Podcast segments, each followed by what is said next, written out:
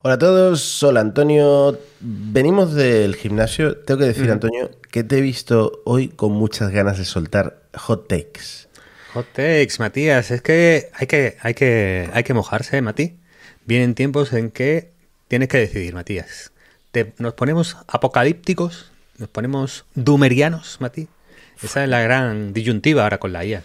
Yo viendo el guion de hoy de 16 páginas, lo que quiero es eh, una moratoria, lo que quiero es eh, una pausa de seis meses para descansar, para tomármelo todo con calma y, te veo a ti viniendo con toda la energía contraria, te, veo como un toro de Miura entrando, pues ya basta de, referencias. De, referencias taurinas, ¿no? Taurinas. Yo creo que va a ser un recurso que, deberemos emplear en, en grandes momentos de la vida. Cada vez que algo te, te, intranquiliza, te genera un poco de ansiedad, te preocupa algo, Matías, pide una moratoria de seis meses. Fácilmente, ¿no? Eh, va demasiado rápida la innovación en nuevos tipos de torrijas. Eh, una moratoria de seis meses, que nadie, que nadie invente nada.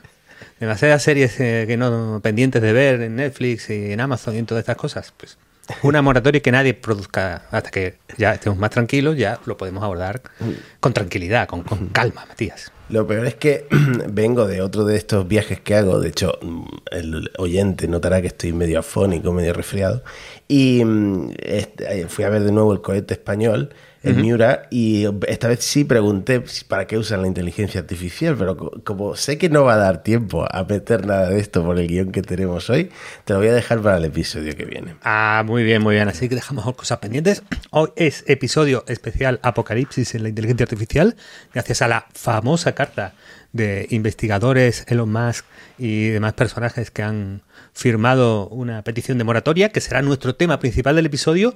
Y vamos a tener, porque además hay como 100 noticias importantes, pues hemos seleccionado las 10 más, más relevantes, las 10 más interesantes.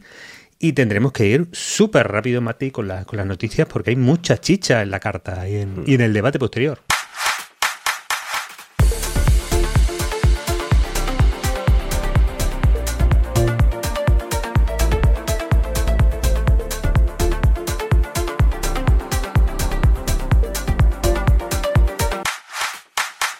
Hacemos rollo eh, flashazos informativos, ¿no? Ronda de noticias. La primera, Google ya está preparando su GitHub Copilot, ¿no? Porque igual que viene haciendo últimamente, se ha asociado con una nueva startup, en este caso con Replit, eh, bueno, que es un IDE, un entorno de desarrollo para eh, combinar sus modelos de lenguaje de los que venimos hablando con el, el software Ghostwriter de Replit, para ayudar a los programadores pues a completar su código, ¿no? Que es esto que yo, eh, que tengo muchos amigos programadores, veo como poco a poco le van cogiendo el gustillo, ¿no? Eh, por ahí en Telegram un amigo me decía, mira, esto lo ha hecho un 80%, me lo ha hecho el Copilot, ¿no? Pues Google no quiere perder este tren. Sí, de nuevo la estrategia de ir de la mano de otro. Y bueno, Replit es un IDE bastante majo. Yo lo, he usado alguna vez porque tengo mis pequeños flirteos con Python, eh, Mati. Y es un IDE bastante majillo, es online, por lo tanto está todo sincronizado si cambias de equipo, está bastante bien. Entonces ya tiene Writer, que es esa ayuda a la programación, y bueno, por, por, la pinta del acuerdo, eh, parece que va en un pack el usar el cloud de Google, con usar las APIs de inteligencia artificial, la, de, la del último modelo de Palm, la de Palm, y por ahí irán los tiros, Matías. Bueno, aquí he visto que has puesto un, eh, título eh, de los tuyos. ChatGPT es el nuevo turco mecánico. Sí, ¿Qué era el turco mecánico? Que lo, he tenido que leer en la Wikipedia porque no me lo sabía y, me, ha quedado, me ha quedado más claro. Pero explícalo tú. Viene de una metáfora de, bueno, de, de, pues, una, una presunta máquina turca que realizaba una serie de tareas, pero que era un poco falaz porque lo que había dentro era un señor turco. Entonces parecía que lo hacía una máquina, pero lo hacía una persona. Eh, esto dado pie a que Amazon tuviera un servicio que se llama el, turco mecánico, el Mechanical Turk, y consistía en que tú pues mandabas tareas de pues repetitivas, de poco nivel, para que la, que la ejecutara eh, gente dispersa por el mundo eh, a, muy, a muy bajo precio. Por ejemplo, eh, etiquetar eh, datasets para entrenar inteligencias artificiales. Si quieres etiquetar, pues, eh, en dónde, en qué textos hay mensajes racistas. O quieres etiquetar en qué fotos hay perros y en cuáles no. Pues es típica tarea que puedes dar a este servicio del turco mecánico y en el lugar del mundo habrá gente que por unos centimillos le merezca la pena realizar esas tareas para los investigadores.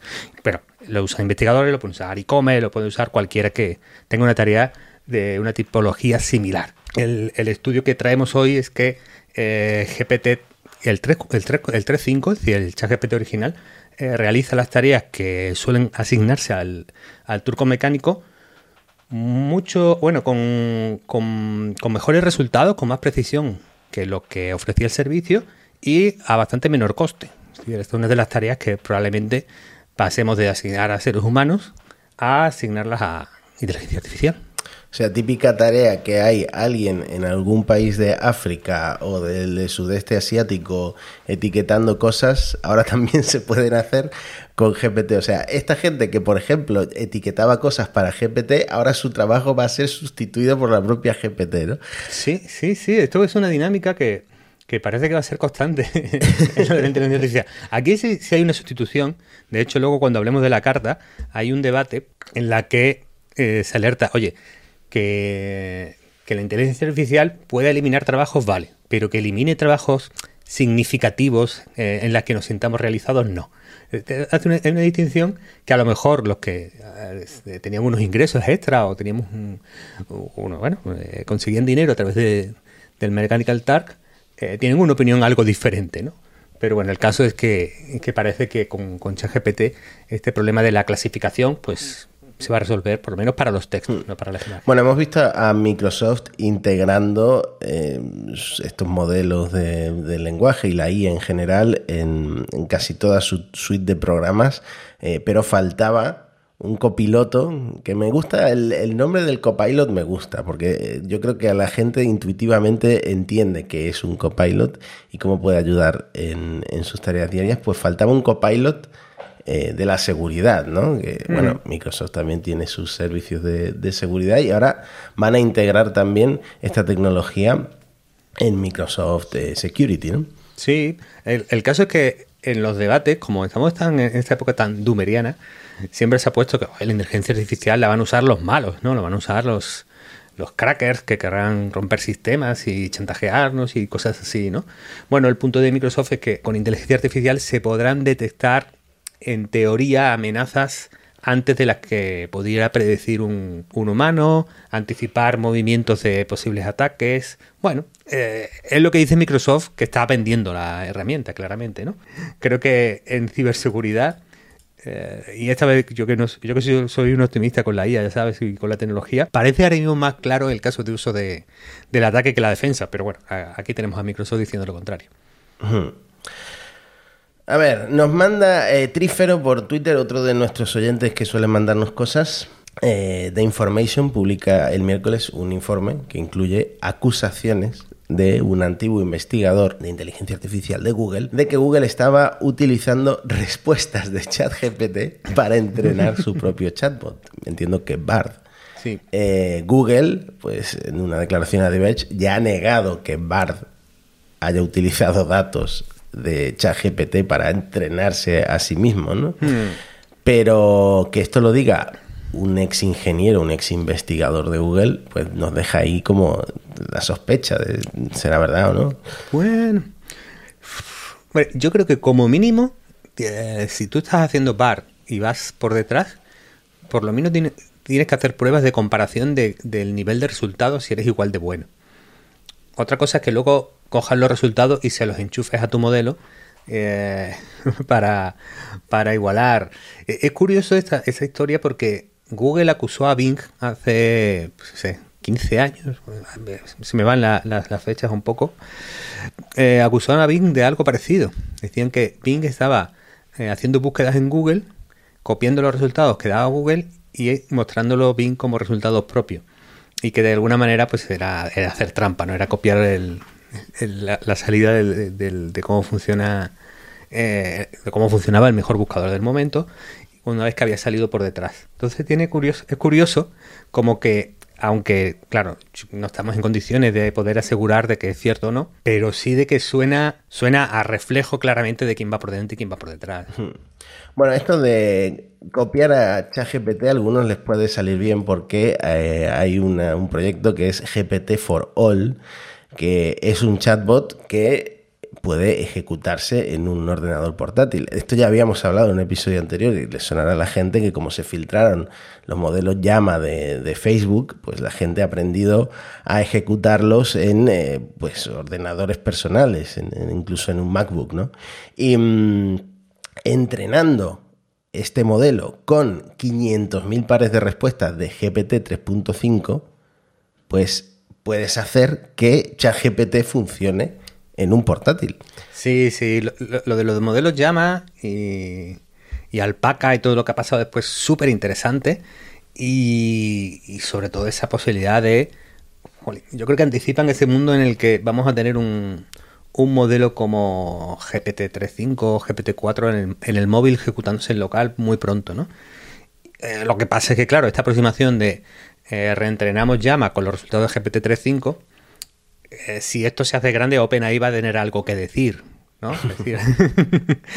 no, nos hemos vuelto anti-open eh, eh, para nada, nos hemos vuelto anti-open para machacar cualquier competencia que pueda, que pueda usar nuestra tecnología. Entonces, bueno, yo creo que el, la pata legal tiene, los, tiene un recorrido muy corto. Esto es como la gente que tiene copias de seguridad de películas en su disco duro, ¿no? Copias de varios teras.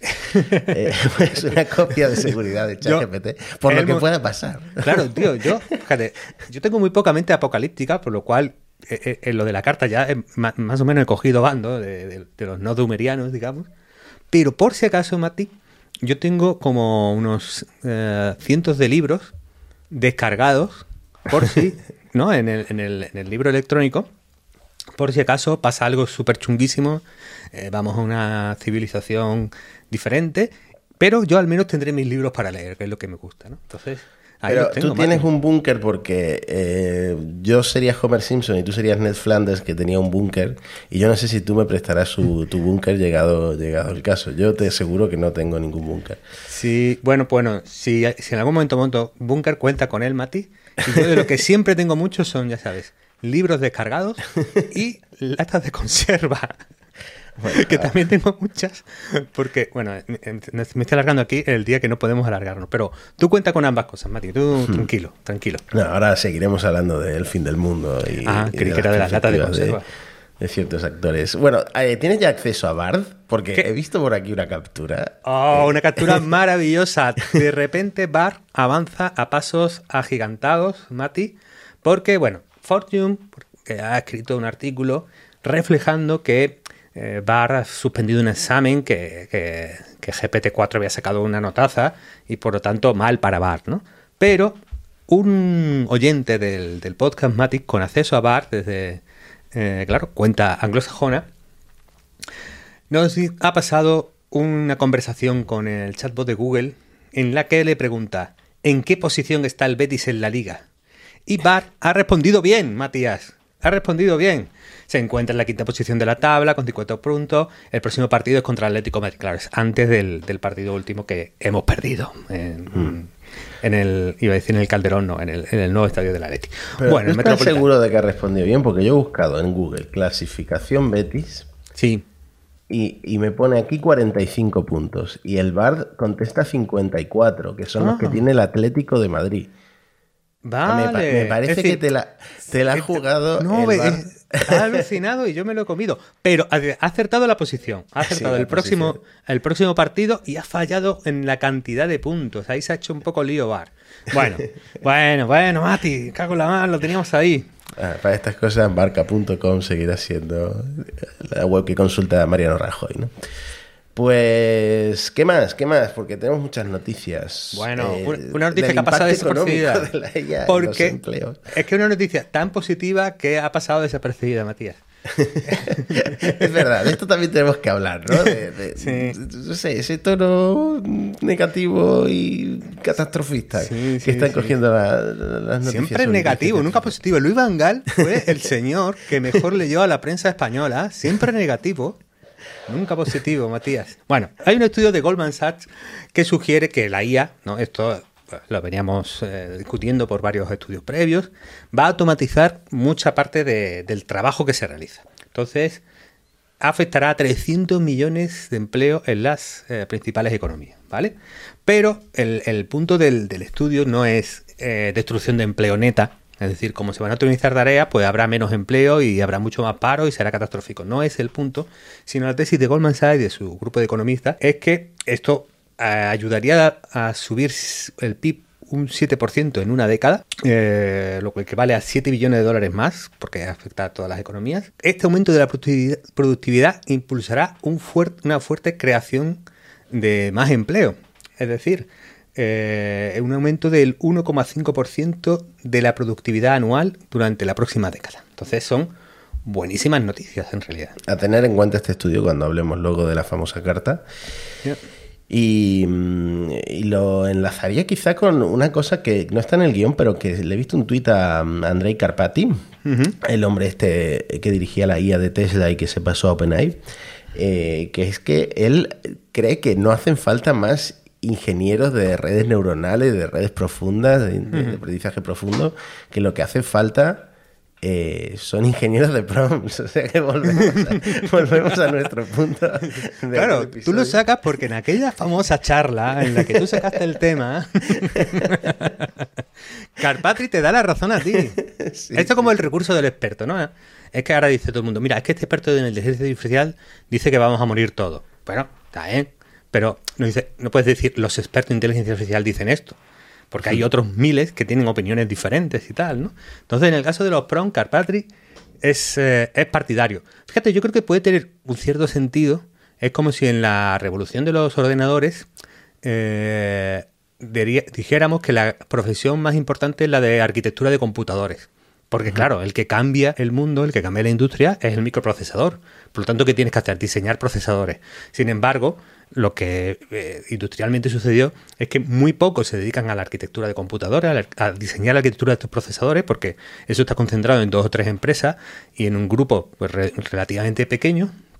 Pero la, explosión de trabajo viene en las capas superiores, eh, en la creación de software sobre esos procesadores, ¿no? Entonces, mi impresión con lo que ha dicho este, pequeño genecillo de la, de la IA, pues me, parece que tiene sentido. Es decir, vamos a un mundo en el que hay 4 o 5 modelos, no vamos a un mundo en el que hay 400 millones de modelos y que la, demanda de trabajo es la creación de valor encima de esos modelos. Bueno, implica lo que tú dices, que eh, el Carpati ve un futuro en el que estos modelos están totalmente centralizados y es, lo que está pasando con el de OpenAI, a mm. falta de que los demás se pongan a la, a la altura, ¿no? Y bueno, eso no sabemos si es un futuro deseable o no, pero eh, si ya incluso los técnicos y los ingenieros que se encargan de la seguridad de las empresas pues van a poder aprovechar estos modelos para, eh, pues para facilitar su trabajo, pues al final saber controlar estos modelos a través de la ingeniería de prompts, por llamarlo de alguna manera, pues tiene sentido. Y además que la ingeniería de prompts está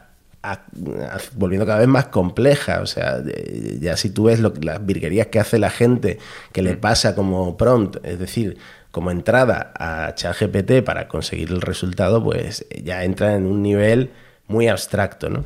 Hmm. Pero bueno, sigamos con, sigamos con el guion antes de que nos coma, porque una, yo creo que una de las noticias de, la semana y, que no ha entrado como tema principal, pues por la famosa carta de la que vamos a hablar luego, es que Italia ha prohibido ChatGPT. Italia, Italia. Eh, además, por eh, bueno, un, tema muy europeo que es que eh, viola esta ley de privacidad, la famosa GDPR. Sí. Así que explícame, explícame cómo salen, cómo, cómo llegamos a este punto y cómo vamos a salir de este punto, porque a lo mejor nos acaba afectando a España por normativa europea, ¿no? Claro, fíjate, el argumentario Claro, en, los aspectos técnicos a mí me cuesta dilucidar si tiene razón el organismo eh, italiano, pero dice que, claro, hay una ausencia clara de, base de la recopilación de datos personales y el tratamiento que hace OpenAI para hacer funcionar ChatGPT. Al final, OpenAI tiene unos datasets en los que hay mm, diferentes tipos de información. Esto, dentro de ellos hay algunos que son información que cae, pues, eh, información personal que cae en, los derechos a la privacidad, que está cubierto por la GPDR, GDPR, perdón. Eh, a mí lo que me extrañaba un poco en, la parte técnica es cómo diferente era esto respecto a los buscadores que indexan la web y que eh, me parecía un funcionamiento similar a, a, lo que puede hacer OpenAI para entrenar a ChatGPT a no ser que OpenAI haya metido otro tipo de base de datos con información personal diferente de la indexación pura de la web. El caso es que, bueno, decía Borja Suara eh, en, declaraciones al Confi que esto va a meter cierta presión, Borja Suara, que es, abogado, al resto de organismos reguladores en cada país para que al menos revisen si, si, si también creen ellos que, que aplicaría este tipo de, de baneo, de prohibición. Hmm. Bueno, hay que decir que OpenAI estuvo rápido y ya ha deshabilitado el acceso a ChatGPT, siguiendo la, pues, la orden del regulador italiano, que todavía no se sabe cómo van a reaccionar pues, las agencias de, de otros países o la, o la, la propia Comisión Europea, ¿no? Pero sí, parece que, esto es una realidad, ¿no? Que por la ley de protección de datos y por razones que todavía no, hemos desentrañado, pues han desconectado el chat GPT en Italia, perdiendo pues eh, una oportunidad de, no perder el tren, ¿no? Porque ya, ya, ya es oscura la situación en Europa en cuanto a, por lo menos lo que conocemos de España, en cuanto al nivel de desarrollo de de inteligencia artificial como para que encima nos desconecte de, estos, de estos modelos de, los más avanzados. ¿no? De, fondo hay, de fondo hay un tema que es que Europa quiere quedar como el, policía de, lo digital y de lo tecnológico, que su, cuya única labor y función es la de poner normas y ser el profe estricto de que se cumplan y de que eh, su posición de valores tenga un acceso a mercado de, un montón de países pues, de nivel económico alto, por lo tanto, todas las empresas tecnológicas querréis cumplir bien normas para, poder acceder a este mercado. Y que ese, con respecto a la tecnología aparece la posición de Europa, que es eso, eh, reguladora, provisionista, eh, un poco eh, el policía del, sector digital tecnológico. Hmm. Mientras que los grandes desarrollos, las grandes startups, la gran innovación se crean en cualquier otra parte del mundo, pero no en Europa. Y que la sobreregulación y la sobreprotección eh, europea nos está llevando un poco a un poco ese rol, ¿no? Entonces creo que ese, es el debate de fondo y que, y que Europa dice que quiere innovar y que quiere tal, pero luego eh, las visiones eh, más sobre regulatorias, y ahí estamos aceptando y rechazando cookies todo el puñetero día, están ahí, ¿no? Hmm.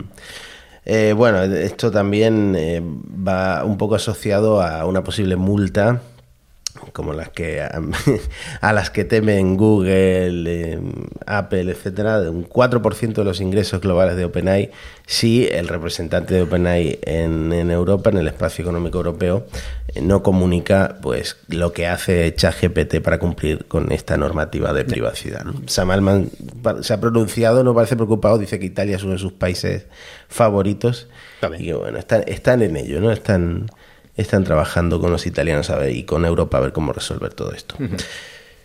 ¿Qué más tenemos, Antonio? Bueno, eh, Barredo, desde Mixio, nos pasaba un, un, estudio interesante que decía que, se, que el aprendizaje profundo, eh, bueno, un metaestudio ha demostrado que son eh, modelos grandes de lenguaje, de deep learning, pues sigue una curva de asimilación de conceptos en saltos discretos, cuantos, y por tanto se podría llegar a calcular los parámetros necesarios para que una máquina aprenda cosas nuevas. Barrego, como siempre, pasando cosas, cosas sencillitas de entender. Claro, claro. Yo... Vamos allá, Alex. Tienes que pasar cosas más sexys, más, más, más, con más, ¿no? Con más. La gente hablando de Terminator va a destruir el mundo y nosotros es que los cuantos, claro, entonces con los números de parámetros podremos saber si cuánto de grande tenemos que hacer el modelo para que aprenda más cosas. Bueno, está bien, está bien, es interesante, pero claro, no puedes competir con, el apocalipsis con esto. ¿eh? Bueno, como yo lo he entendido, es a ver si hay alguna forma eh, de medir los saltos que van pegando cada, cada nuevo lanzamiento de, un nuevo modelo, ¿no? A ver si se puede medir eso en cuanto. Sí, en, principio, esto podría eh, ayudar a que estimar a priori cómo de grande, es decir, cómo, cuánto número de parámetros necesitas tener en un modelo para llegar al nivel de aprendizaje al, que, al que quieras realizar y poder ser más eficiente, no pasarte, venga, voy a hacerlo a cholón y luego descubro hasta dónde he llegado porque no lo sé a priori. ¿no? Bueno, hmm. bueno es un avance en la investigación. Bueno, volviendo a otro de los temas que, que saboreamos mucho aquí en el podcast, el tema mm, eh, medios que utilizan ya los modelos de lenguaje para generar contenido. Habíamos hablado de BuzzFeed, habíamos hablado de que ya lo estaban usando para crear sus famosos eh, quizzes, sus cuestionarios, eh, para crear pues cosas más personalizadas para, para los usuarios, pero es que mm, por lo visto también lo están usando para generar contenido más SEO, ¿no? En este caso, guías de viajes. Y mm, ha sido fácil pillar que están, que están hechas con, con ChatGPT, porque ChatGPT se repite bastante, ¿no? Sí, sí. Aparte de ser muy chapas, se repite bastante, ¿verdad? Porque, eh, claro, tiene, tiene sentido eh, que a entradas similares produzca eh, salidas muy similares, porque además parte de su patrón es, de alguna manera, en la distribución normal, concentrarse en lo que es más frecuente. Si algo más frecuente, pues es, eh, es, lo que más aprendo a responder y por lo tanto eh, es muy difícil conseguir esa, esa, esos resultados en, lo, en, lo, en, el principio y el final, en la, en, la, cola de las distribuciones. ¿no? Bueno, eh, sin enrollarme mucho, habíamos dicho por aquí que CNET mal por, por poner, hacer los artículos directamente con, con, IA, que no era ChatGPT, era otra suya propia, y que hacer bien porque lo estaba usando en los tests, que eran más divertido, más frívolo. Eh, no te vas a equivocar factualmente porque realmente es, es esa parte de, de, entretenimiento que tienen ellos también. Y ahora de repente Buffy sale con las guías de viaje. ¿no? Yo creo que están ahí aproximándose a ver hasta dónde pueden llevar el, el fenómeno. Yo creo que hay mucha gente experimentando. Si yo conozco gente y medio que están eh, probando de momento encerrado a ver qué cosas consiguen y si con una ingeniería de prompts adecuada, es decir, con, con un proceso de charlar con el chat adecuado, consiguen resultados que aporten algo de valor y algo de productividad a, a ciertos tipos de contenido. La guía de viaje, pues pueden ser un buen campo de experimentación, pero para mí los resultados son eh, muy medianos, ¿no? Es decir, son lo que tú dices. Eh, algo rascaremos en SEO, pero yo no veo esto triunfando. Y hay un patrón. Todo el mundo quiere generar cosas con, ChatGPT y GPT-4, pero creo que nadie quiere leer cosas hechas con ChatGPT. Eh, a eso iba, a eso iba. O sea, si ya me daba pereza leer resultados de Google porque casi siempre iban eh, asociados a algún enlace que está pagado de alguna forma por alguna empresa, eh, leer contenido generado por ChatGPT o por algún modelo de lenguaje para generar tráfico es que me da más pereza todavía. O sea, yo entiendo, por ejemplo, esto eh, es fácil pillarlo. Eh, son un par de reporteros de Futurism los que lo han pillado, pero es que todos los artículos, que son 40, eh, contienen frases parecidas como Now I know what you're thinking, Cape, no sé cuánto. bueno, pues como el mismo gancho, porque por lo mismo, por lo que has explicado tú, y, claro, una vez que vayamos acostumbrándonos a esto, vamos a reconocerlo fácilmente. Yo. Eh, tengo que decir que eh, mm, eh, sé reconocer muchas veces el chat GPT, porque en español es todavía más repetitivo y, se estructura siempre de una forma similar a, en inglés, porque tendrá menos datos de entrenamiento, pero también porque la gente no, no es muy. no profundiza mucho en el prompt, entonces simplemente hacen preguntas sencillas sin pedirle que adquiera pues un tono específico. Entonces es muy fácil pillar cuando el contenido está generado por ChatGPT, por lo menos para un ojo entrenado, y yo creo que esto va, va, a causarnos mucho rechazo a los que detectemos que es contenido autogenerado y, que vamos a cerrar Claro, mi punto al final es, si, es autogenerado, ya me lo puedo resolver yo. ¿Para eso para qué voy a ir a, tu web? Pues para eso uso ChatGPT, que lo tengo en el móvil, y lo y lo utilizo, ¿no? Bueno, más, más noticias, Mati. Va a ir con la quinta marcha puesta, la sexta, porque Mid Journey tiene doblete en nuestra en esta semana. Bueno, tuvo el boom del Papa, que bueno, yo creo que ha sido una de las imágenes del año, es decir, ese Papa trapero súper chulo. Y Mid Journey ha dicho que ha tenido que parar las cuentas gratis porque le llegó una demanda extraordinaria eh, tras filtrarse esas imágenes y también la del Trump detenido y este tipo de cosas. Sí, yo creo que la detención falsa de, Donald Trump ha sido el, detonante de todo, por lo que comentábamos en el vídeo anterior. O sea, baneas al usuario y no baneas al del Papa o a los cientos de otros que están haciendo eh, cosas con caras de, famosos. Y ahora se acaban las cuentas gratuitas. También es verdad que tendrían una presión enorme eh, porque esto se estaba haciendo cada vez más popular, ¿no? Y la cuenta gratuita te daba para crear bastantes cosas. Y, mm, me imagino que en algún momento el plan era, era pararlos.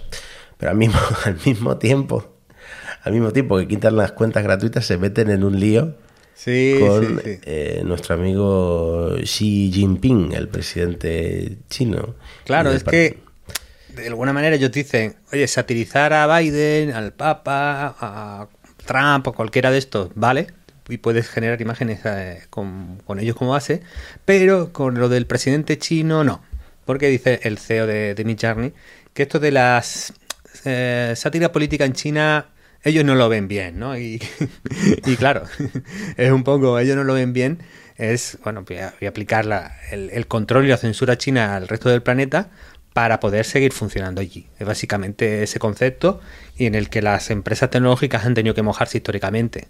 Eh, Google y Facebook eh, tuvieron, eh, pues yo creo que la postura razonable de, renunciar al mercado chino y de renunciar a, unos ingresos extraordinarios por no someterse al, control, al control del gobierno. Otros como Apple sí entraron, entraron por el aro y, ahí están. Pero mi parece que ha elegido también, también el camino ese, ¿no? Sí, esto me recuerda, hace poco Apple desactivó el, airdrop en China porque se estaba compartiendo cierto contenido por airdrop y luego lo tuvo que hacer globalmente, ¿no? Y mm, la justificación de Halls, que es el, famoso director, creador de Midjourney, eh, es que en China hacer sátira política is pretty not okay, ¿no? Eh, no está nada bien. Y, por eso la aplica globalmente que no se puedan hacer montajes pues, con Xi Jinping y con dirigentes chinos. En fin, es un poco lo, que siempre ocurre con China. Sí. Bueno, más, más cositas, Mati. Eh, una muy corta. Es que OpenAI ha invertido en una empresa de robóticos. Eh, que, claro, eh, ¿cómo se llama el, robot de Elon? ¿Era Optimus? Sí, el, último nombre es Optimus. El primero era Tesla. Tesla Bot. La Robot. Vale, pues claro. Yo creo que ahí esto ya es, esto, yo creo que esto es por, por pique puro y duro, ¿no? Decir, mira, me, estás jodiendo por otro lado, pues yo he invertido en tu competencia, ¿no? Bueno, la idea es que esto desarrollen robots para tareas laborales y domésticas, justo el mismo enfoque que, el Optimus de Tesla. Hmm. Eh, por ahora he visto algún vídeo por ahí, mm, nada impresionante lo que han conseguido, pero bueno, la inversión de OpenAI en esta empresa eh, yo creo que porque están intentando eh, enfadar a Elon Musk lo máximo posible. Ya una directiva de OpenAI acaba de seguir a Grimes en Twitter, yo es que sigo mucho estos movimientos por Big Tech Alert y me parece ya esto evidente que lo que quieren es, enfadar a, Elon de todas las maneras posibles. Pero bueno, todavía, todavía va muy atrás el tema, el tema robótica. Tengo, que, tengo que ver un robot que se mueva de una forma un poco más ágil para coger cosas de una mesa que para creérmelo. Vale, una muy buena noticia. Este podcast aquí no vamos a poder tener éxito, Matías, porque solo damos, estamos dando demasiadas buenas noticias.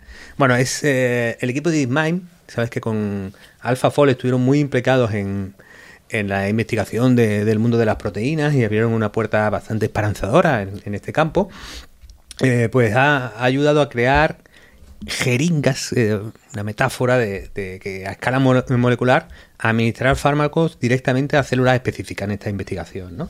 Entonces, eh, gracias al uso de AlphaFold, se abre la puerta a un tratamiento de algunos tipos de cáncer en las que se puedan matar, entre comillas, las células infectadas eh, sin atacar el tejido sano. Como toda la ciencia un poco más cerca de la ciencia básica, eh, estamos lejísimos a años de, la aplicación, pero de funcionar esto sería una muy buena noticia para, todo lo que es la, investigación contra el cáncer y está ahí Denis Hassabis, el de, el de DeepMind, bastante, bastante contento. Es una pena porque yo creo que ha pasado un poco desapercibido, pero bastante contento porque esto es un avance bastante chulo Sí, sí, sí. Yo que a veces cubro ciencia, esto de la administración súper dirigida de fármacos es muy importante, por ejemplo, para, matar eh, células cancerosas sin atacar al resto del tejido, ¿no? Que está sano. Y, mm, claro, esta es una posibilidad que seguramente la, la IA abre, como ya hemos visto, la, descubrir nuevas proteínas, etcétera, pues eh, asistir en este tipo de cosas. Vamos a ver avances probablemente muy rápido y muy importantes. Y ojalá, porque estas son las mejores noticias que podemos tener.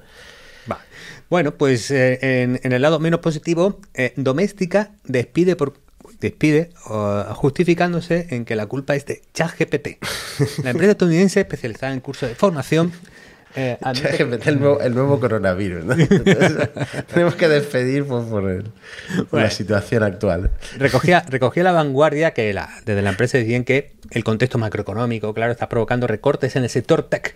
Pero nosotros estamos directamente perjudicados por la automatización de procesos de nuevas aplicaciones de inteligencia artificial como ChatGPT. Claro, Doméstica tiene mucho eh, curso de creativo, diseño, etcétera, pero a mí me extraña que en ese mundo ChatGPT ya haya entrado tan a saco y de una manera tan fuerte eh, hasta el punto de decir, venga, tenemos que despedir a todo el mundo porque ya nadie hace cursos. me parece, me parece un poco mm, de excusa, ¿no, Mati? No, totalmente. O sea, aquí en, en Málaga tenemos el ejemplo este de... Mm, eh, el MEDAC, ¿no? que tiene anuncios por toda Málaga, mm. y la gente quiere hacer cursos, cada vez más cursos. Nunca se me habría ocurrido que la gente quiera ahora eh, ponerse a aprender con ChatGPT. O sea, no entiendo la relación. aprender si acaso si acaso actualizar los cursos para aprender a sacarle partido a estas nuevas herramientas. Eh, yo, me crucé con un, con un hilo en Twitter de, de Nieves Gamonal, que es que desde dentro un poco explicaba ah, lo que ha pasado en los últimos años en, Doméstica. Y claro, lo que cuenta en el hilo es que vienen de ya de un ERE anterior, de muchos despidos, de un ambiente laboral eh, terrible, de que mientras despedían y echaban gente y tuvías a tus compañeros irse, la empresa decía que todo bien, que eran un unicornio, que eran rentables y que todo guay. Y que, bueno, tiene, tiene pinta a que es más fácil decir hoy en día, eh, voy a despedir gente y la empresa va muy mal por culpa de ChatGPT, que voy a despedir gente y la empresa va muy mal por mi estrategia, mis decisiones como directiva, ¿no? Entonces, bueno, yo creo que ahora mismo esto está siendo como un chivo expiatorio eh, para, muchas cosas y, y el caso doméstica es paradigmático. Primero el coronavirus, luego Putin y ahora ChatGPT. Sí, bueno, igual se convierte en tendencia y tenemos que comentarlo todas las semanas. Sí. Bueno, eh, pues antes de entrar en Puerta Grande o Enfermería, ya sabemos cómo van a ser los anuncios en Bing Chat. Están muy escondidos, ¿no? Eh, te, da una respuesta al Bing Chat, a ver si lo puedo enseñar en el vídeo de, YouTube. Por ejemplo, en este ejemplo le preguntan cuál es el, el coche de Honda más barato y le da una respuesta, el Civic Sport, que cuesta tal y tal. Y al final pone ad, ¿no? According to TrueCar, que es la fuente que utiliza Vinchat, y pone ad, en un ad muy pequeñito. Ahora, yo a esto le veo varios problemas y es que eh, monetizar de esta forma va a ser muy complicado para, para Vinchat, ¿no? En comparación con, pues, cómo se monetiza en, un mm. buscador, ¿no? Ya. Eh, bueno, ahí, fíjate, yo creo que a, mí no me resulta muy natural, ¿no? Es decir, es un chatbot y me está respondiendo que lo más, la mejor respuesta que me puede dar es un, anuncio, ¿no? Porque creo que trasladan demasiado directamente el modelo publicitario del buscador. Es decir, compras una keyword y antes de los resultados orgánicos sales tú. Básicamente el concepto.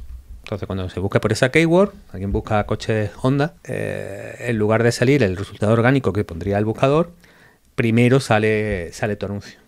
Claro, en un chatbot, claro, aquí ha metido en el, primer párrafo de respuesta los, anuncios. No sé si luego, por lo menos en el espacio que se ve en la captura, no se ve eh, nada más. Y, me parece que es una sobresaturación publicitaria, ¿no? En el sentido de que prácticamente has convertido toda la respuesta del chatbot en, publicidad. No sé, hmm. me resulta un poco... Y luego si se mide en clics, yo no sé cuánta gente hará clics en, los enlaces de las fuentes de, de Vinchat. Igual este sí es un buen ejemplo, porque si te quieres comprar ese coche, a lo mejor sí haces clic, pero a nivel de tasa de clics va a ser bajito, bajito. De, nuevo, tú rechazaste mi idea del modelo de lenguaje entrenado por Coca-Cola, pero yo todavía no lo he dado por muerto en mi foro interno, a ti. Yo todavía creo que un, modelo de lenguaje que te diga todo el rato lo bueno que es beber Coca-Cola tiene su, su, su recorrido, ¿eh? Mm.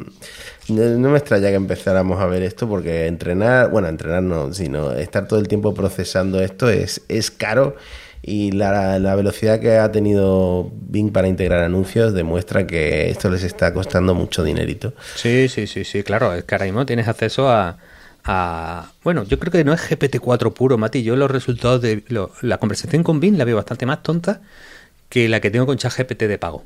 Ahora mismo hmm. me da la impresión de que no puede ser el mismo modelo, ¿no? A lo mejor un GPT-4 capado o anterior, no sé, no sé. Yo ahí tengo sensación, pero es verdad que es muy caro y que, que Microsoft está ahí quemando dinero. Bueno, a ver si vemos eh, un Bing Chat de pago. No sé si tendría sentido porque competiría con la propia ChatGPT.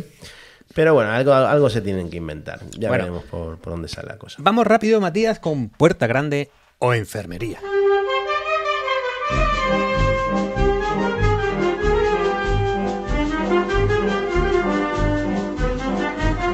Hoy te traigo uno en el que, claro, es que obviamente tienes que decir que, a favor, que, puerta grande, porque es un tutorial, atención, sobre cómo conversar con muchos PDF a la vez.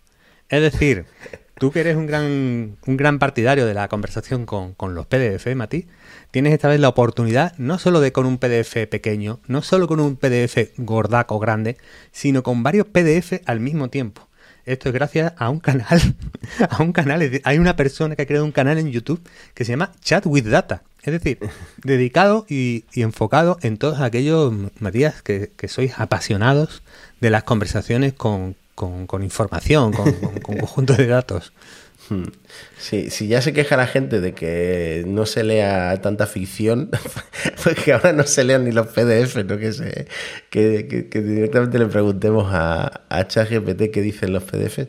El ejemplo, yo he entendido esto con el ejemplo que, estoy poniendo ahora en, YouTube, que es que le meten un montón de informes financieros y, y le hace preguntas específicas, por ejemplo, de X años o de los últimos tres años. Entonces, Em, el chat GPT o el GPT-3 eh, interpreta que tú lo que quieres ver es los últimos tres informes y a partir de ahí se, se los lee, o bueno, se los pasa como prompt, mejor dicho, no es que ChatGPT lo interprete y, eh, te da la respuesta.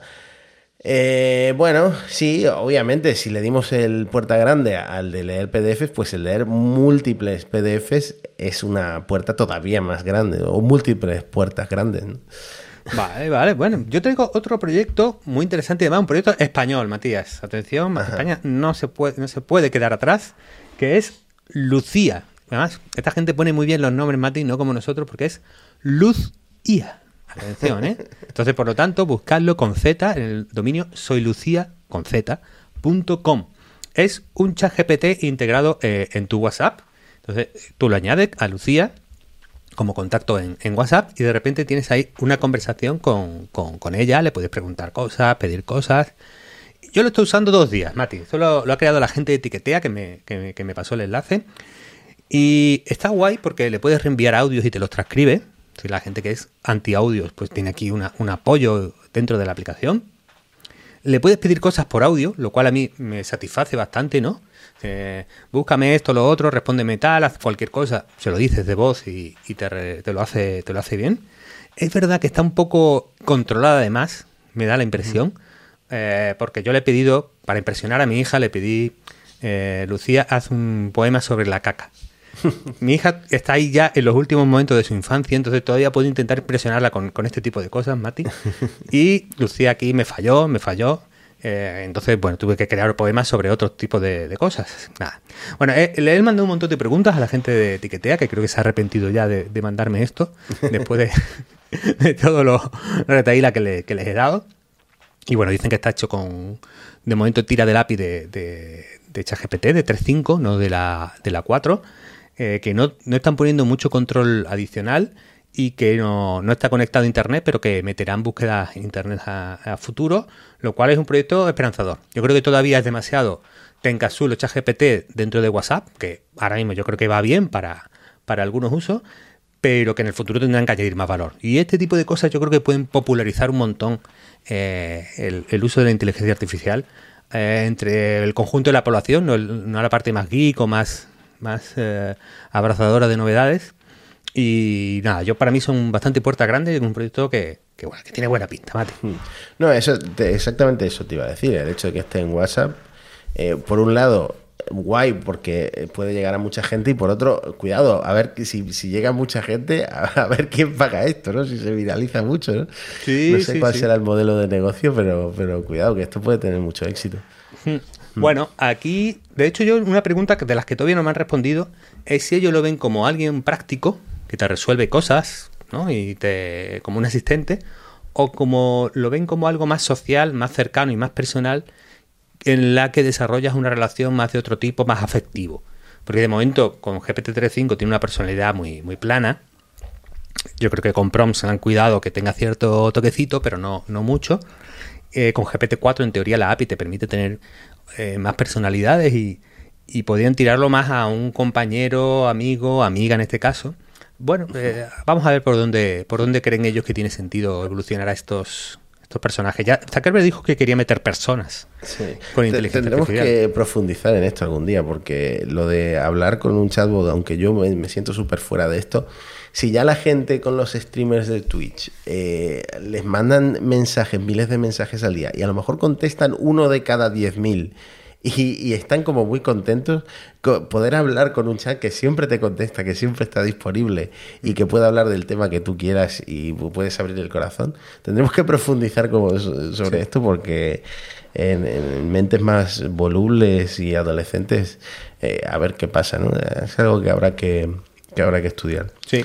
Y otra cosa que hay que estudiar, nuestro último elemento del puerta grande de enfermería, Mati, eh, necesito que lo evalúes tú, Matías, porque yo aquí me, quedo, porque ya sé que has tratado parte del tema. Otto Shemlinsky nos envía Conecte GPT-4 a su cerebro. En este increíble vídeo de YouTube, Fireship, que es el youtuber, conectó un dispositivo llamado Crown, Crown es como un casco ¿no? que se pone en la cabeza a la gente, a GPT-4 con la programación básica de JavaScript. Esto le permitió comunicarse con GPT-4 utilizando solo sus pensamientos.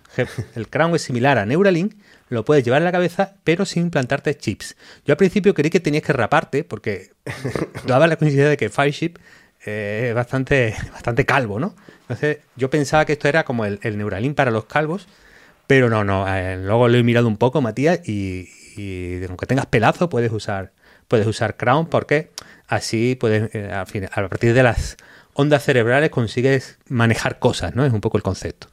Sí, esto está muy chulo. Esto lo, hablamos en Elon precisamente porque Grimes eh, lo está probando de nuevo como mm. alternativa a Neuralink, que es la opción de Elon Musk. Pues eh, esto ya es un poco relación Shakira-Piqué, ¿no? Lo de Grimes y, mm. y, Elon Musk se están tirando los trastos de formas indirectas de todas las formas posibles. Y mm, el vídeo este está muy chulo, lo, lo vamos a dejar en la descripción porque aunque es limitado lo que puede hacer este casco, por ejemplo, te dicen, piensa que estás mordiendo un limón, y entonces detecta, pues a través de las ondas cerebrales, que, estás pensando eso, y eso puede activar otra acción, ¿no? Mm. Entonces, a partir de aquí es cuando, la gente, pues está creando cosas encima, ¿no? Eh, en este caso, si piensas que estás mordiendo un limón o que te están pinchando el dorso de la mano, pues haces una llamada a ChatGPT y ya puedes hablarle y que te interpreta la voz, te interpreta lo que has dicho, entonces ya te contesta directamente en tus auriculares. Entonces esta es la adaptación que han hecho del Crown, em, de esta empresa que no me acuerdo cómo se llamaba, pero también era algo de, neuronal, Neurosity. Hmm. Eh, pues de esta manera están eh, uno de los sueños ¿no? de la inteligencia artificial es aumentar nuestro cerebro. es uno de los, de los sueños también de Neuralink, de Elon Musk. Y bueno, esta es una forma rudimentaria de hacerlo, pero que, que, está chulo y que nos presenta un futuro pues, pues, casi de ciencia ficción. Sí, yo creo que la, la, mayor función que le veo esto es el, el, parece que te estoy haciendo caso, Mati, ¿no? Yo estoy aquí estoy sentando, pero como estoy pensando en otra cosa, puedo estar pidiéndole a GPT-4 poemas sobre las cacas o, mil cosas que se me ocurran, ¿no? Entonces, Aumenta la multitarea. ¿Tú, lo- tú lo ves puerta grande esto del Crown conectado a GPT o, cómo lo ves? ¿O enfermería? Eh, en su estado actual es un juguete, pero veremos, veremos a dónde llega, ¿no? Entonces lo dejo ahí en medio, entre, entre la puerta grande y la puerta de enfermería. Puerta chiquita. Puerta bueno. pues vamos a nuestro tema principal de la semana. No pasa nada, llevamos 50 minutos de podcast. Entonces esto ya empieza a parecerse a los podcasts de historia. ¿no? Eras una vez allí en el Pleistoceno. Bueno, el discurso y, el, el- y, el- y la carta eh, sobre paremos la inteligencia artificial ahora que estamos a tiempo, Matías. Yo te voy a dejar dar el contexto histórico porque es eh, gran parte de, de lo que has escrito en el guion es el contexto histórico. O si quieres leemos primero la carta, no sé, no sé qué tiene más sentido para el Voy a ir muy rápido. El, el punto es que este discurso no nace con la carta, ¿vale? No es que realmente se hayan levantado de la noche a la mañana y se hayan dado cuenta de que uf, es- la inteligencia artificial tiene sus peligros, sino que realmente el discurso eh, o el conjunto de ideas que da lugar a este discurso, pues viene de, viene, de bastante largo. En los medios ya habían, digamos, de alguna manera, eh, pues en, medios fuertes como New York Times, como Vox Media, en Estados Unidos sobre todo, ya habían aparecido bastantes voces. Entonces, aquí había una cierta confluencia de voces eh, científico-técnicas dentro de la disciplina, con voces de, de las humanidades que últimamente siempre estaban un poco más recelosas de la, de la tecnología o viendo más su- sus efectos eh, negativos. ¿no? Ahí, bueno, en el guion hemos traído a Ezra Klein, que es una figura interesante, Gary Marcus, que está súper activo, eh, gente incluso como Meredith eh, Broussard de Meta, mucha gente, pues, pues señalando algo que en, el- en la inteligencia artificial se había señalado como el problema de la alineación, alineación o alineamiento. No sé cómo traducirlo bien, pero bueno, eh, llamémoslo el, el problema de la alineación, que no es a quien puso su Luis Enrique de titulares en el Mundial, sino que trata básicamente de que eh, consigamos que eh, la inteligencia artificial o cualquier tecnología que creemos esté bien alineada o bien, bien instrucciones correctas para los fines que tenemos como los seres humanos, ¿no? Entonces, bueno, digamos que aquí hay una figura que es eh, Norbert Weiner, que es el que enuncia este, este problema y que es uno de los que inicia ese camino de, oye, este no es un problema puramente tecnológico, esto es un problema ético, eh, ético y moral, ¿no? Su, te, cito la frase, si para lograr nuestros propósitos usamos un medio mecánico en cuyo funcionamiento no podemos interferir de manera efectiva, eh, será mejor que estemos muy seguros de que el propósito puesto en la máquina es el propósito que realmente deseamos. Ese es el problema de la alineación. Y que además muchos teóricos de la inteligencia artificial, muchos teóricos y muchos estudiosos, dicen, pues con el deep learning esto es más grave. ¿Por qué? Porque fíjate, como no sabemos muy bien cómo funciona el deep learning por dentro, por lo tanto, el problema de la alineación eh, es total y absolutamente evidente. No, estamos- no podemos estar seguros de que esa inteligencia artificial eh, eh, sea pues eh, justo lo que queremos que sea. Por ejemplo, Stuart Russell, que, que además, bueno, todos los estudiantes de informática lo, lo han vivido y decir que lo han sufrido porque es uno de los autores de Russell and Norvig, que es uno de los libros canónicos que hay que estudiar en inteligencia artificial, ¿no? como el libro de consulta de referencia. Escribió un libro que era Human Compatible eh, eh, Inteligencia Artificial y el problema del control. Básicamente su punto era este. Pero incluso Turing, que es, bueno, es increíble lo visionario, brillante y genio que era este, este amigo, ya en, el- en conferencias en los años 50, eh, pues anunciaba que, oye, las máquinas no conocerían la muerte y podrían con- conversar entre sí para mejorar sus facultades. En algún momento, por lo tanto, deberíamos esperar, deberíamos esperar que las máquinas tomen el control. Es decir, ya hasta Turing se ponía un poco apocalíptico en unas referencias que si eh, pensamos en obras de ficción, hay mil películas, pero a mí siempre se, eh, me acuerdo de Mary Shelley y eh, Frankenstein, su doctor Frankenstein, o el moderno Prometeo, que, que lo tituló ella, ¿no?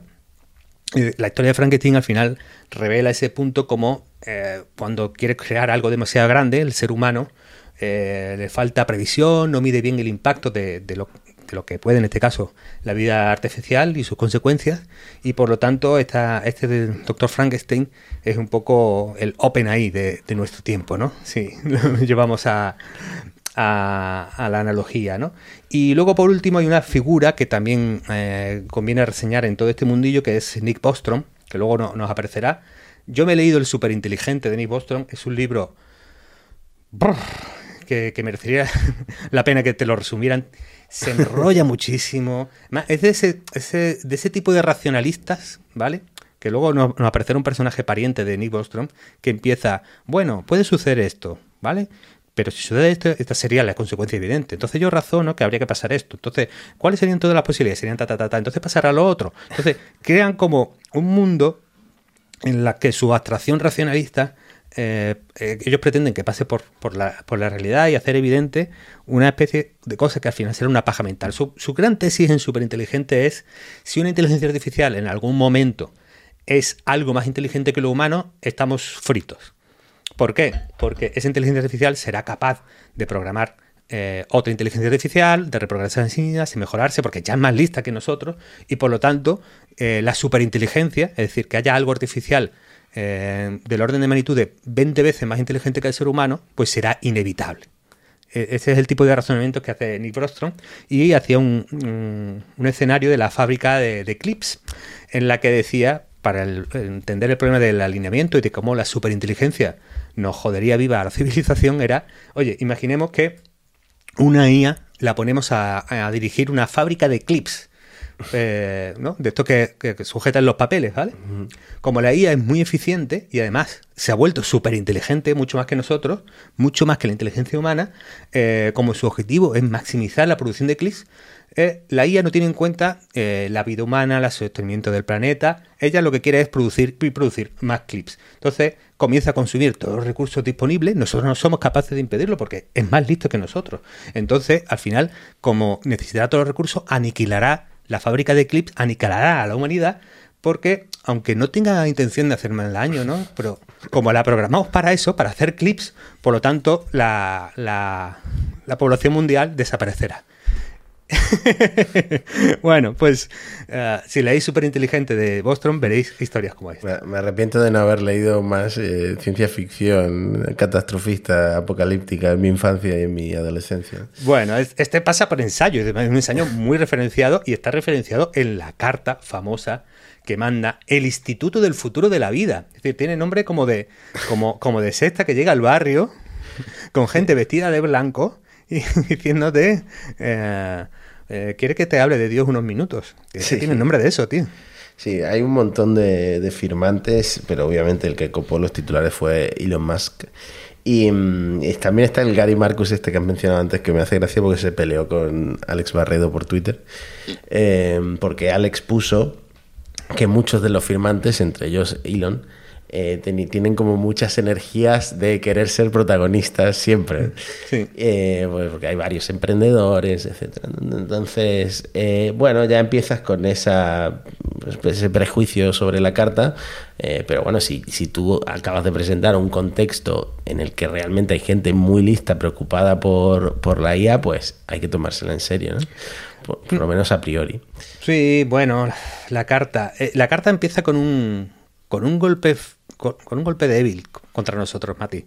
Porque la primera cita es un paper importante el paper de sobre los peligros de los loros estocásticos, que quien haya escuchado el capítulo cero de este podcast sabe que es muy importante, y a sus creadoras, nuestras madrinas, Mati, nuestras, eh, nuestras mentoras, ellas no nos conocen, pero bueno, nos han inspirado, eh, Millie Bender, Gebru, Macmillan y Smichel, ¿no? Son las cuatro autoras de este, de este paper, y además las cuatro eh, bueno, no, no voy a hablar por cuatro, pero dos realmente muy rebotadas con, con, con, la carta y por usar su estudio en, la misma. Pero bueno, vamos a la carta. Vamos a la carta, que hay que hacer un resumen, a ver. Sí, hay que resumirla porque es muy, muy larga, ¿no? Los sistemas de inteligencia artificial contemporáneos ya no compiten con los humanos en tareas generales. Debemos preguntarnos.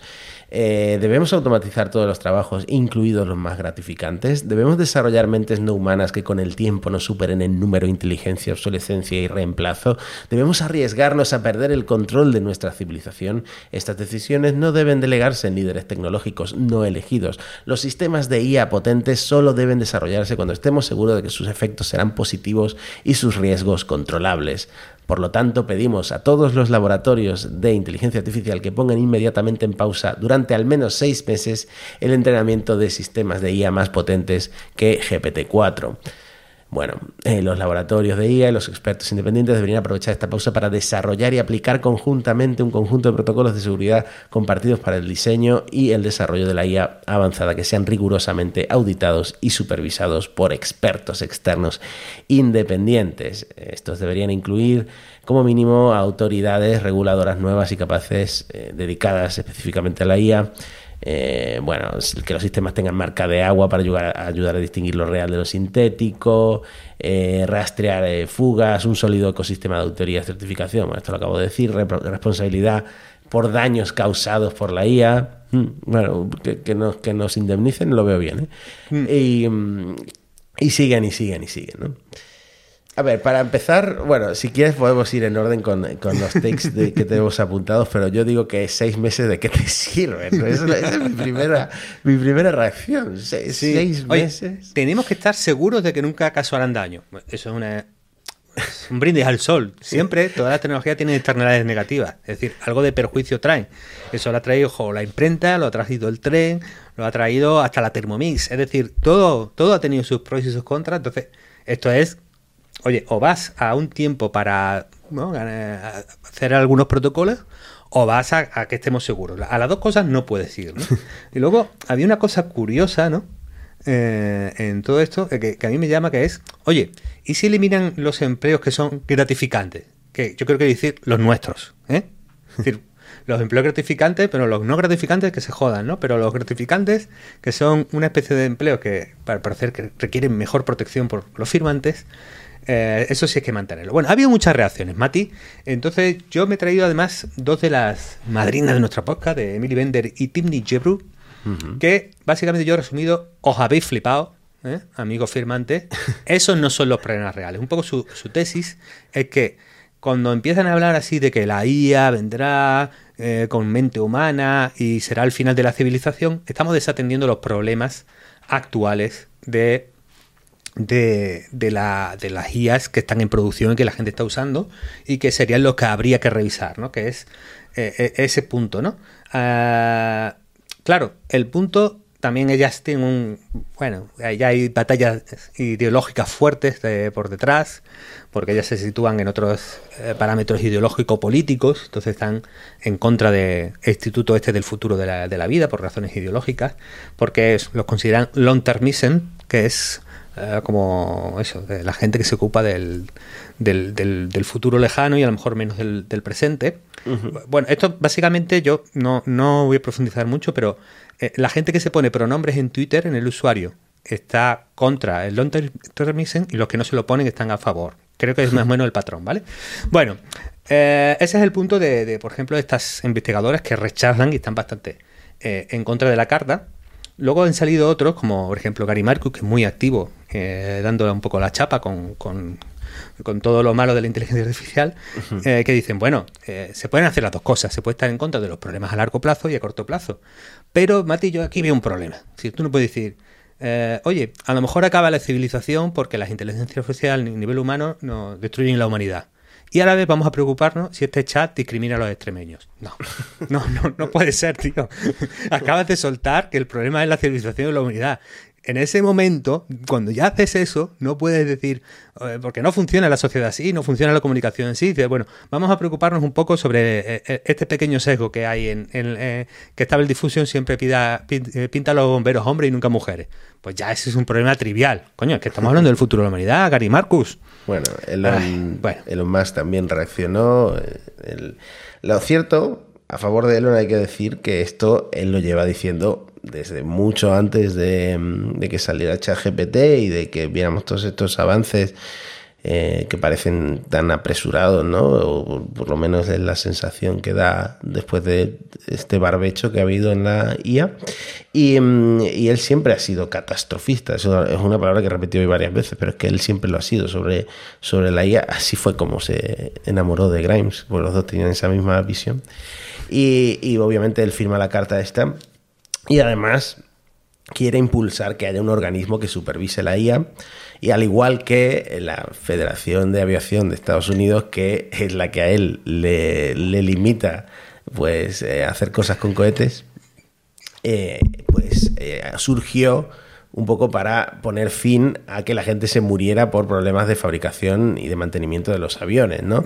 Pues esa, esa misma analogía la hace para, oye, hace falta una agencia que supervise la IA para evitar que la gente muera a causa de la IA. Sí, uh, Marcus tiene una postura similar diciendo, mira, la analogía usa otra, que es la de, la de las medicinas.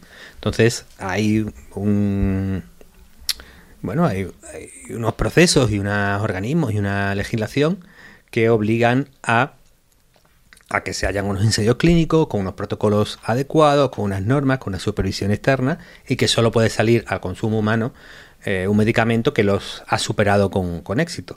Claro que esto, ojo, eh, hace que los medicamentos sean mucho más lentos, tarden mucho más en salir, eh, hace eh, que sean muchísimo más caros porque es un proceso, además de lento, es súper costoso y por lo tanto enlentece mucho. Y bueno, mm, te digo una cosa, que es, distinto eh, un medicamento para, no sé, la artritis o un medicamento para eh, una enfermedad que puede acabar siendo mortal que un chatbot. Es decir, aquí probablemente puede haber parte del, del, flipamento que, que, los abajo firmantes, luego comentaremos, pueden, pueden tener. Luego San Alma ha dicho una cosa curiosa, Mati, que es... Hmm. Eh, eh, bueno, dijo algo así como que hay una cosa que del debate que, con la que él está de acuerdo, que OpenAI debería crear un gran conjunto de datos de alineación, de nuevo por el problema que estamos comentando, y evaluaciones de alineación y publicarlos.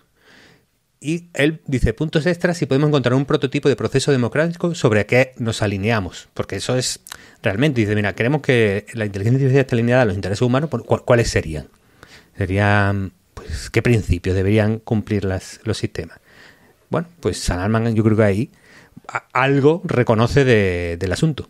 Sí, pero choca un poco con lo que dijo de, de que cada uno podría decidir la los valores de, su modelo de lenguaje, ¿no? En aquella entrevista que comentábamos hace varios episodios. Sí, fíjate, Mati, yo creo que ahí hay un punto de, eh, digamos que en las sociedades liberales lo que es bueno y virtuoso es elección de cada uno.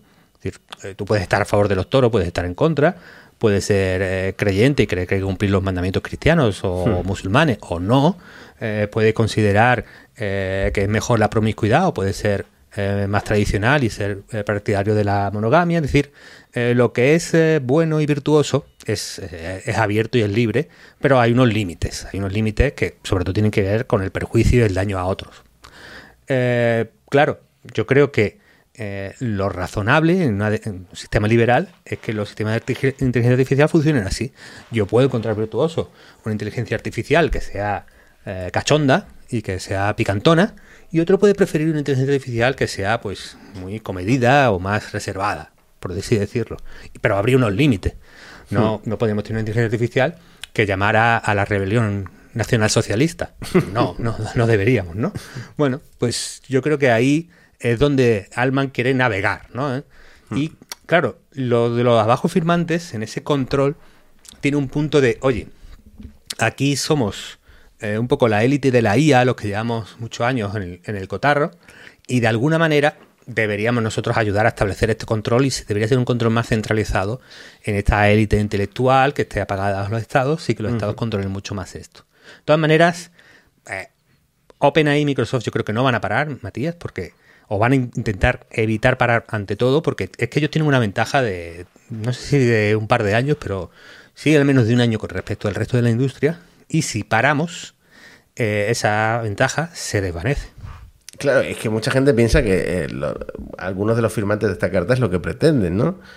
Pero que yo sepa, solo Elon está ahí por detrás trabajando en, en su propia compañía, en su propia competencia para OpenAI. Entonces no sé si esta idea de conspiración pues tiene sentido. ¿no? Sí.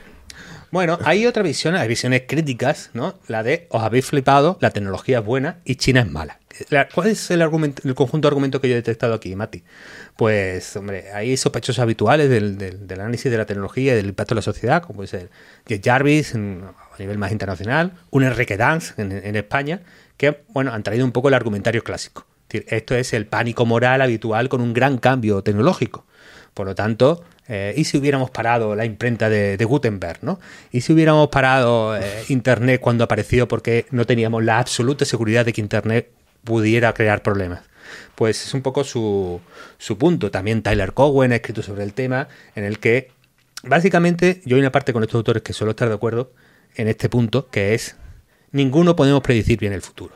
Ni aunque seas profesor de inteligencia artificial, ni que seas Stuart Russell, ni aunque seas... No, no lo vas a predecir.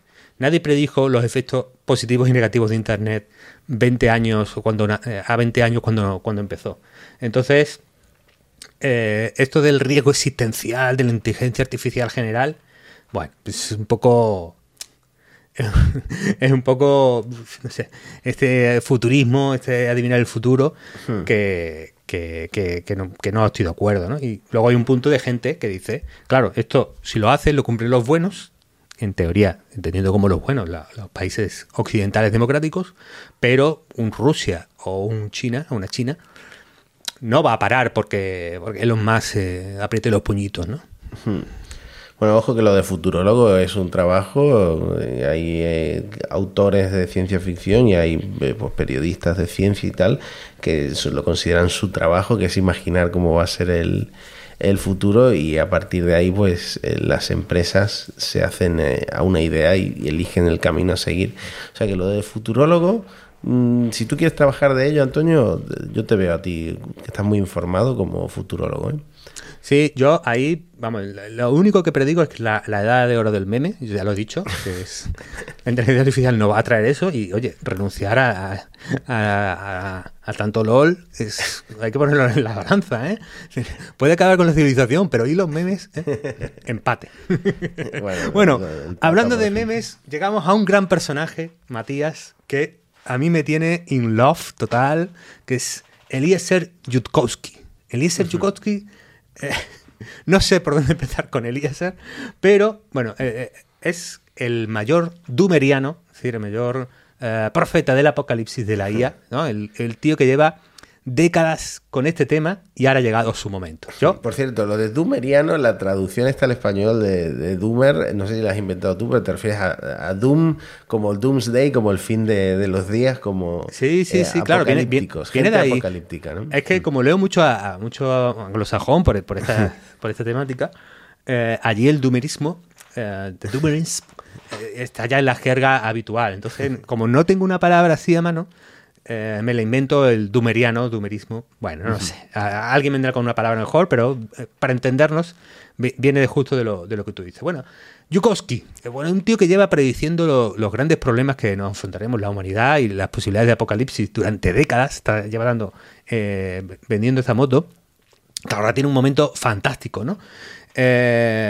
y sorprendentemente ha saltado de eh, los canales de YouTube un poco marginales y las listas de correo de, de, de, super nerds del futurismo a la primera plana gracias a la revista Time, que le ha dado un artículo en la que él básicamente propone que esta carta se queda corto, se queda corta, ese es el problema de la carta, eso de una moratoria, no, no, no, no, aquí hay que cortar por lo sano y que básicamente él es, aboga por hacer un seguimiento de todas las GPUs que se vendan, es decir, eh, controlarla, como los misiles nucleares, y si los servicios de inteligencia de un país, ajeno al acuerdo de este de, veto de, de prohibida la inteligencia artificial, construye un clúster de GPUs, no hay que temer un conflicto ¿eh? entre naciones porque si estarías infringiendo una norma básica que es imposible construir inteligencia artificial y hay que estar dispuesto a destruir y bombardear centros de datos rebeldes con ataques aéreos. Es decir, eh, Yukovsky piensa, bueno, si Rusia compra mucha GPU, iniciemos la guerra mundial. Y de repente Time dice, publiquémoslo, claro.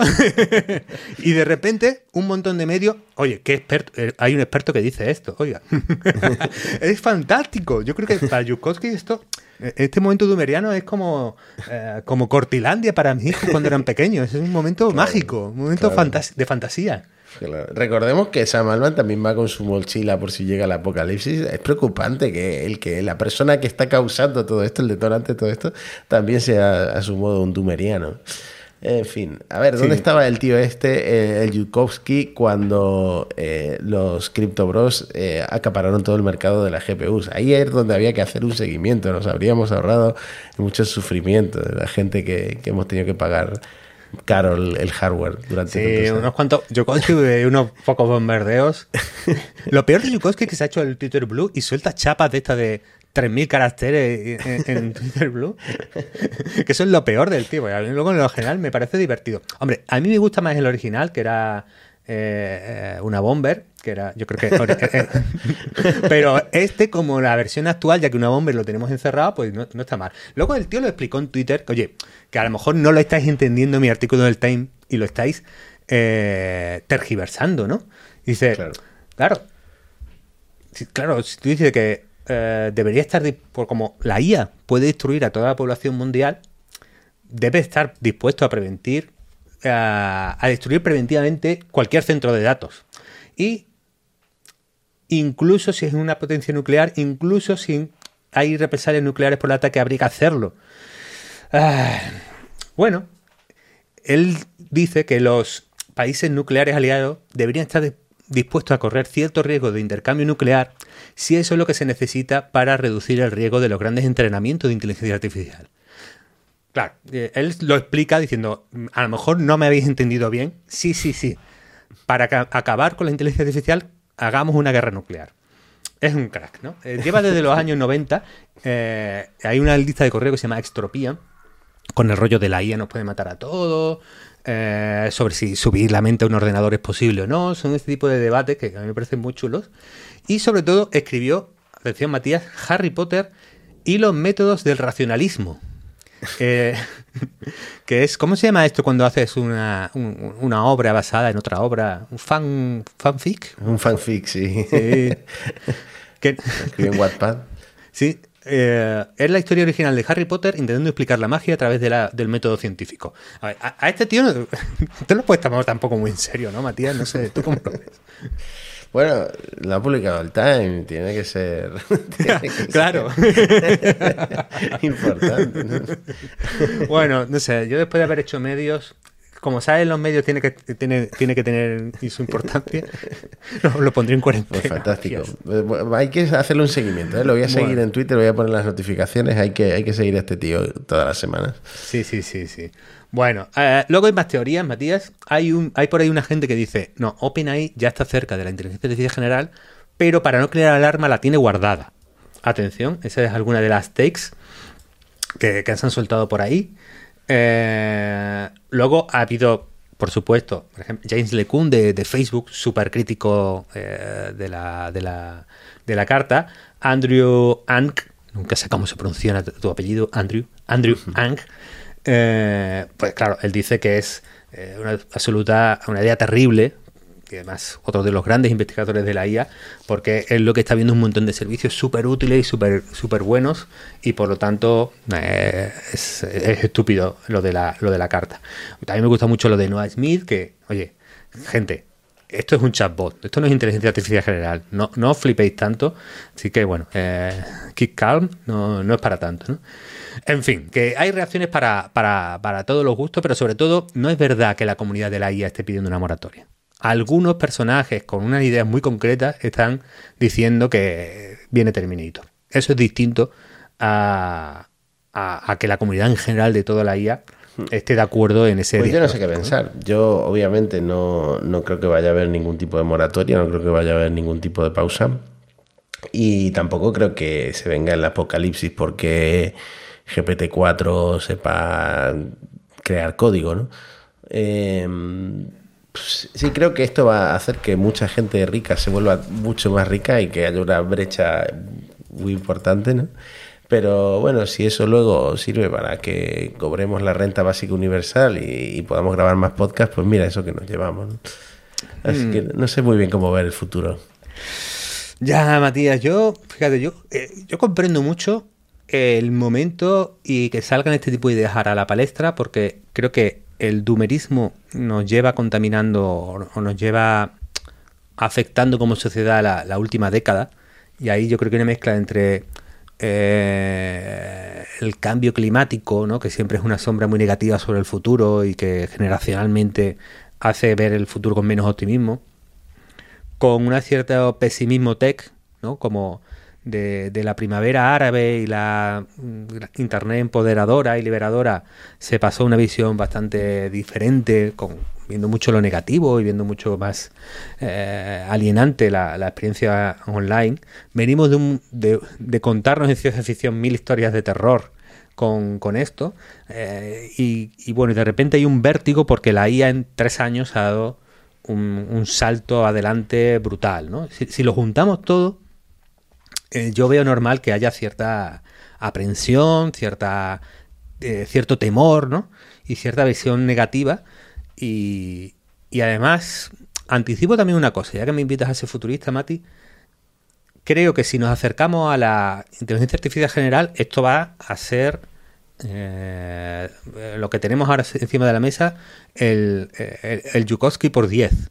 ¿Por qué? Porque si se consigue o se, se, está cerca, que yo creo que no, ¿eh? yo creo que con, con el deep learning y toda, todo el mundo de las redes neurales no, no, no, veo factible que se vaya a alcanzar. Pero bueno, pongámonos en la hipótesis de que nos acercamos. Estaríamos en un, en un momento histórico eh, comparable a cuando entendimos que la Tierra no era el centro del universo. O un momento histórico comparable a cuando entendimos que no éramos eh, la creación privilegiada de un Dios omnipotente, sino que no, éramos fruto de una serie de casualidades y combinaciones azarosas de la evolución. ¿no?